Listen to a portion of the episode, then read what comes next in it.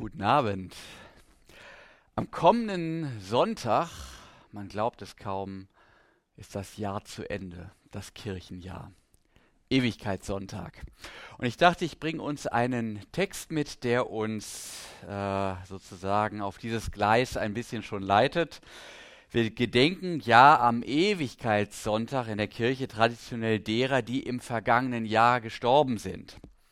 Und das Schöne am Ewigkeitssonntag bei all dem Traurigen. Wir blicken in keine Blackbox, sondern wir sehen den Herrn, der uns vorausgegangen ist und seinen Jüngern versprochen hat, dass er schon mal vorgeht, um die Städte zu bereiten.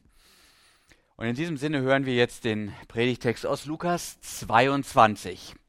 Es erhob sich ein Streit unter den Jüngern, wer von ihnen als der Größte gelten sollte. Jesus aber sprach zu ihnen, die Könige, die herrschen über ihre Völker und ihre Machthaber lassen sich Wohltäter nennen. Ihr aber sollt das nicht so machen, sondern der Größte unter euch soll sein wie der Jüngste und der Vornehmste wie ein Diener. Denn wer ist größer, der zu Tisch sitzt oder der dient? Ist nicht der, der zu Tisch sitzt. Ich aber bin unter euch wie ein Diener. Ihr aber seid, die ihr ausgeharrt habt bei mir in meinen Anfechtungen. Und ich will euch das Reich zueignen, wie mir es mein Vater zugeeignet hat, dass ihr essen und trinken sollt an meinem Tisch in meinem Reich und sitzen auf Thronen und richtet die zwölf Stämme Israels. Und dann hat er noch eine besondere Nachricht. Simon, Simon, siehe, der Satan hat begehrt, euch zu sieben wie den Weizen. Ich aber habe für dich gebetet, dass dein Glaube nicht aufhöre. Und wenn du dereinst dich bekehrst, wenn du umkehrst, so stärke deine Brüder. Petrus aber sprach zu ihm, Herr, ich bin bereit, mit dir ins Gefängnis und in den Tod zu gehen. Jesus aber sprach, Petrus, ich sag dir, der Hahn wird heute nicht krähen, ehe du dreimal geleugnet hast, dass du mich kennst. Tja, Petrus, durchgefallen, mangelhaft. Ich sehe heute noch den roten Kugelschreiber meines Mathelehrers unter der Klassenarbeit. Mangelhaft.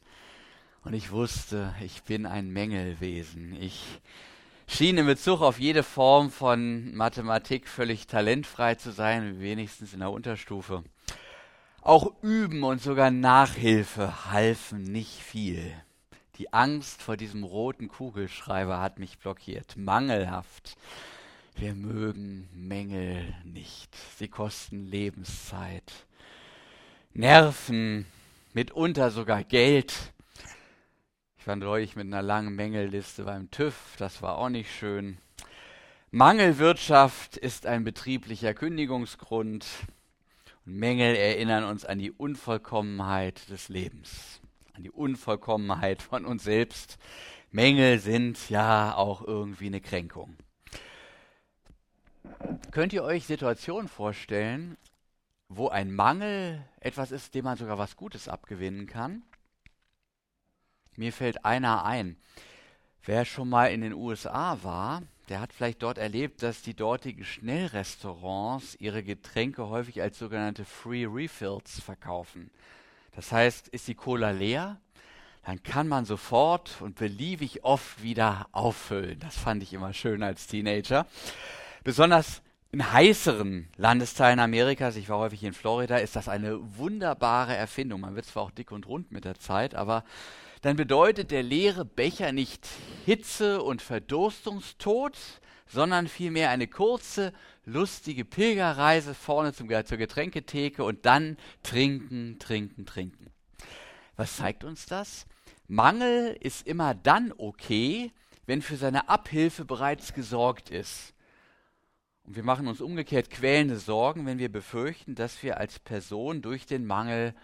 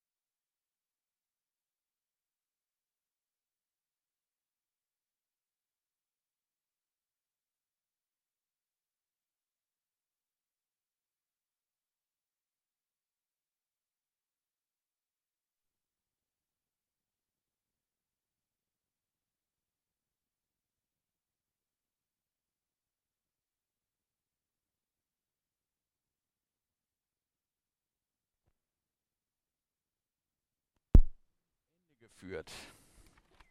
Wunderbar. Hast du es auch angemacht? Ja, hast du. Okay. Hier bin ich wieder. Ich werde gleich einen Lückentext ausgeben, mal sehen, ob ihr zugehört habt. Nein. Ich, ich glaube, das ist eine Erfahrung, die auch heute in der christlichen Gemeinde immer wieder gemacht wird.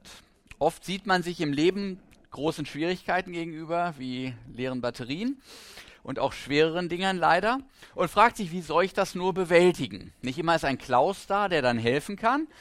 Und im Nachhinein stellt man dann fest, Gott stellt für den Weg, den er uns gehen lässt, auch das Nötige bereit. Manchmal erst in der Rückschau. Er hat uns gleichsam das geschenkt, was für den Dienst nötig sein würde. Und es lag nicht so sehr an dem, was wir mitgebracht haben. Es lag an dem, was Gott von seiner Seite her dann schlussendlich in die Waagschale geworfen hat. Wir kommen dann mit unserem Mangel, diesen sprichwörtlichen zwei Fischen, den fünf Broten, die wir aus einer anderen Geschichte kennen, und aus denen kann Gott dann das machen, was es eben braucht, um auch für die tausend genügend zu sein. Er ist schon den entscheidenden Schritt voraus. Ihm enthüllt sich schon das ganze Bild. Er wird etwas Gutes draus machen, auch wenn ich im Moment noch nicht weiß, wie er das tun wird. Und das heißt doch, es kommt nicht so sehr darauf an, was du kannst oder eben auch nicht kannst, sondern es kommt darauf an, dass du es in den Dienst stellst, dass du es Jesus hinstreckst und betest, Jesus, du kannst auch aus diesem wenigen, aus meiner kleinen Kraft was Großes machen, wenn du willst. Du kannst es für dein Reich nutzen, segne es doch und nimm es in den Dienst. Naja, und dann ist es bei uns häufig so, dass wir sagen, ja, dazu fehlt mir irgendwie der Mut, komme ich mir irgendwie nackig vor, wenn ich das sage. Ich bin keiner von denen, die geistig so große Sprünge machen. Und da möchte ich heute sagen, herzlichen Glückwunsch. Schön, dass wir uns noch nicht haben anstecken lassen von diesem alles geht, man muss es nur wollen, Christentum. Das ist es auch nicht. Denn wenn wir da auch zögern, dann sind wir immerhin noch empfänglich für dieses große Versprechen, das Jesus hier gibt. Ich habe für dich gebetet, dass dein Glaube nicht aufhört. Denn das heißt, Mangel ist in gewisser Weise Trumpf bei Jesus. Wir können mit wenig zu ihm kommen, sogar mit wenig glauben. Er hat sogar dafür Verständnis. Das finde ich toll. Jesus rümpft nicht die Nase, er macht keine Scherze über unsere Ungeschicklichkeit oder mangelndes Talent, er betet vielmehr dafür. Er setzt sich bei seinem Vater für uns ein, nennt ihm unsere Namen. Ich stelle mir mal vor, dass er so einen großen Textmarker hat und dann schreibt Klaus, Tiu, nicht? Beate. Und dann weiß der Vater, ja, da muss ich mal gucken. Es kommt nicht auf unsere vermeintlichen Fähigkeiten an. Man muss kein Organisationswunder sein, nicht toll reden können oder sich immer talkshow-fähig präsentieren. Es geht um eine Dienstbereitschaft, das ist eine Herzenshaltung, die darum weiß, dass wir uns immer neu von Jesus unsere leeren Hände füllen lassen müssen. Dienstbereitschaft, das ist es. Der Diener weiß, dass er nicht zur Selbstdarstellung da ist. Er käme gar nicht auf den Gedanken, dass er nun dieses oder jenes genauso gut können müsste wie sein Herr. Sondern er weiß, ich bin um der Sache willen hier, für die ich angestellt wurde. Mein Chef, der wird schon wissen, warum ich hier bin. Er führt mich, er geht voran. Ich tue einfach meinen Dienst. Der Diener, wenn er gut ist, arbeitet eigentlich selbstvergessen. Der denkt gar nicht über sich selber nach, sondern über das, was der Herr braucht. Der ist ansonsten für ihn zuständig. Der sorgt auch dafür, dass er das bekommt, was gerade noch zu fehlen scheint. Aber das Problem beginnt da, wo die Gedanken dann abschweifen, wo die Gedanken immer mehr auf dem Dienst für den Herrn liegen, nicht mehr auf dem Dienst für den Herrn liegen, sondern um einen selbst zu kreisen beginnen. Im Guten wie im Schlechten. Diese Gedanken müssen nicht unbedingt selbstzerfleischend sein. Es gibt ja auch die andere Variante. Wer bin ich eigentlich im Kreise der Dienerschar meines Herrn? Habe ich eigentlich den Rang, den ich verdiene? Wird meine Arbeit genügend gewürdigt? Sollte ich nicht an viel prominenterer Stelle meinen Dienst tun? Wer kennt sie nicht, diese Gedanken? Vielleicht gehen sie uns auch hin und wieder durch den Kopf, wenn wir hier Stühle stapeln oder äh, Geschirr in die Küche reintragen. Manchmal kommt einem ja in solch einer Situation unwillkürlich der Gedanke, was, was mache ich hier überhaupt? Kann ich das überhaupt mit meinem Selbstbild in Übereinstimmung bringen? Während der Woche repräsentiere ich vielleicht ein Unternehmen oder meine Sprechstundenhilfen regeln das, wofür ich keinen Nerv habe. Und hier, hier tragen wir Menschen immer mal wieder auch den Arsch hinterher, wie man so schön sagt. Unser Selbstbild. Das kam auch den Jüngern in die Quere, als sie in einem Anfall von Geistlosigkeit, so nenne ich das mal, nicht mehr auf ihren Herrn schauten, sondern sich miteinander zu vergleichen begannen. Sie waren in dem Moment nicht mehr im Dienst des Herrn, sondern standen in Konkurrenz zueinander. Und sie fingen an zu diskutieren, wer von ihnen als der Größte gelten sollte. Und hier kommt's raus. Unser größter Mangel ist unsere vermeintliche Stärke. Oder noch anders ausgedruckt, der Bereich, dem unsere größten Fähigkeiten entstammen, ist meist auch unsere Achillesferse. Das passiert immer dann, wenn wir diese Dinge als unseren Privatbesitz betrachten, den wir zur Selbstdarstellung nutzen, anstatt unsere Gaben für andere einzusetzen. Ich finde, das Beispiel des Petrus in unserem Predigtext macht das überdeutlich. Das war ja ein Mann mit großer Lebenskraft. Hier unsere The Chosen-Freunde äh, können ihn immer wieder äh, gut anschaulich sehen als einer, der, äh, der vorangeht, der wahnsinnige Energie hat, aber auch immer wieder großartig daneben greifen kann. Ja, der hat sich nie lange bitten lassen, um irgendwo mit anzupacken. Er war auch ein Mann von hoher Begeisterungsfähigkeit, enormer Initiativkraft. So jemand in der Gemeinde ist eigentlich ein Segen. Der reißt Menschen mit, das ist vermutlich eine echte Rampensau. Aber seine Vitalität vernebelt ihm auch eine ganz wesentliche Einsicht des Glaubens. Es ist Gott, der dich begabt. Er rüstet dich aus. Die Sache mit Gott ist nie Selbstläufer. Gott haben wir nie in der Tasche. Gott führt dich. Er geht voran. Und genau das ist die Kränkung für das Selbstbild eines Petrus. So einer wie er folgt doch nicht nach. Wo er ist, ist vorne. So ist er das gewohnt. Er ist Führungspersönlichkeit. Er ist es gewohnt, voranzupreschen. Herr, ich bin bereit, mit dir ins Gefängnis und in den Tod zu gehen. Ja. Jesus hatte ihm gerade sachte angedeutet, dass er bald eine herbe Lebensniederlage erfahren würde. Und Petrus hört da glatt drüber weg und sagt, ach was, du kennst mich doch, du weißt doch, wie ich den Laden hier immer wieder zusammenhalte. Auf mich kannst du dich verlassen. Ich bin stark. Das ist seine ständige Message. Wir wissen, was darauf folgte, die Verleugnung. Dreimal. Petrus, der Bär von einem Mann, knickt ein vor einer kleinen Magd, einer niederen Angestellten, die so ein bisschen zu nach, also äh, hartnäckig nachhakt, ob er Jesus nicht vielleicht doch kennt.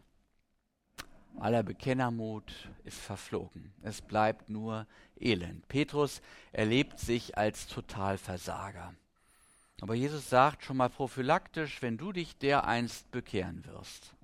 Er sagt das nicht polemisch. Er sagt es ganz nüchtern. Er sagt es unbeeindruckt von der vermeintlichen Stärke und von dieser Unbeugsamkeit dieses knorrigen Fischers. Wenn du dich dereinst bekehren wirst.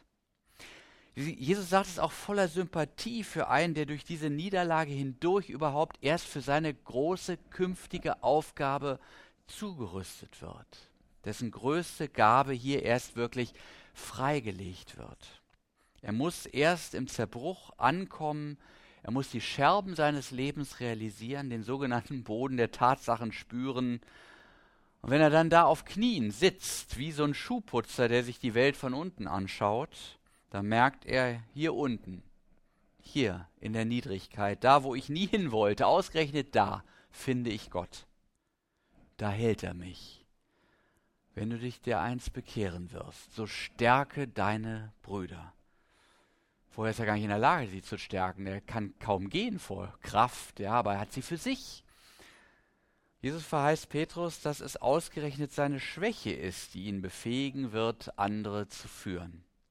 Dienst in der Gemeinde braucht das Eingeständnis, dass man aus sich heraus dazu ganz und gar nicht fähig ist. Dass dieser Laden einfach ohne Gott nicht läuft. Das ist kein Understatement, das ist die Erfahrung des Kreuzes. Jesus selbst musste sie auf Golgatha machen. Ohne Gott ist am Karfreitag Feierabend. Mit Gott geht es am Ostermorgen in die neue Woche und in ein neues Leben. Und wenn unser Stolz und unsere vermeintlichen Stärken unter dem Druck mancher Ereignisse zerbrechen, dann werden sie vielleicht gerade zu einem Edelstein im Reiche Gottes verdichtet. Gott nimmt unsere Gabe in Dienst, er heiligt Begabungen zu einem echten Charisma im Dienst Jesu. Unsere Fähigkeiten werden dann wie ein Edelstein plötzlich durchscheinend für dieses Licht der Gnade, wo vorher nur wir selbst geleuchtet haben.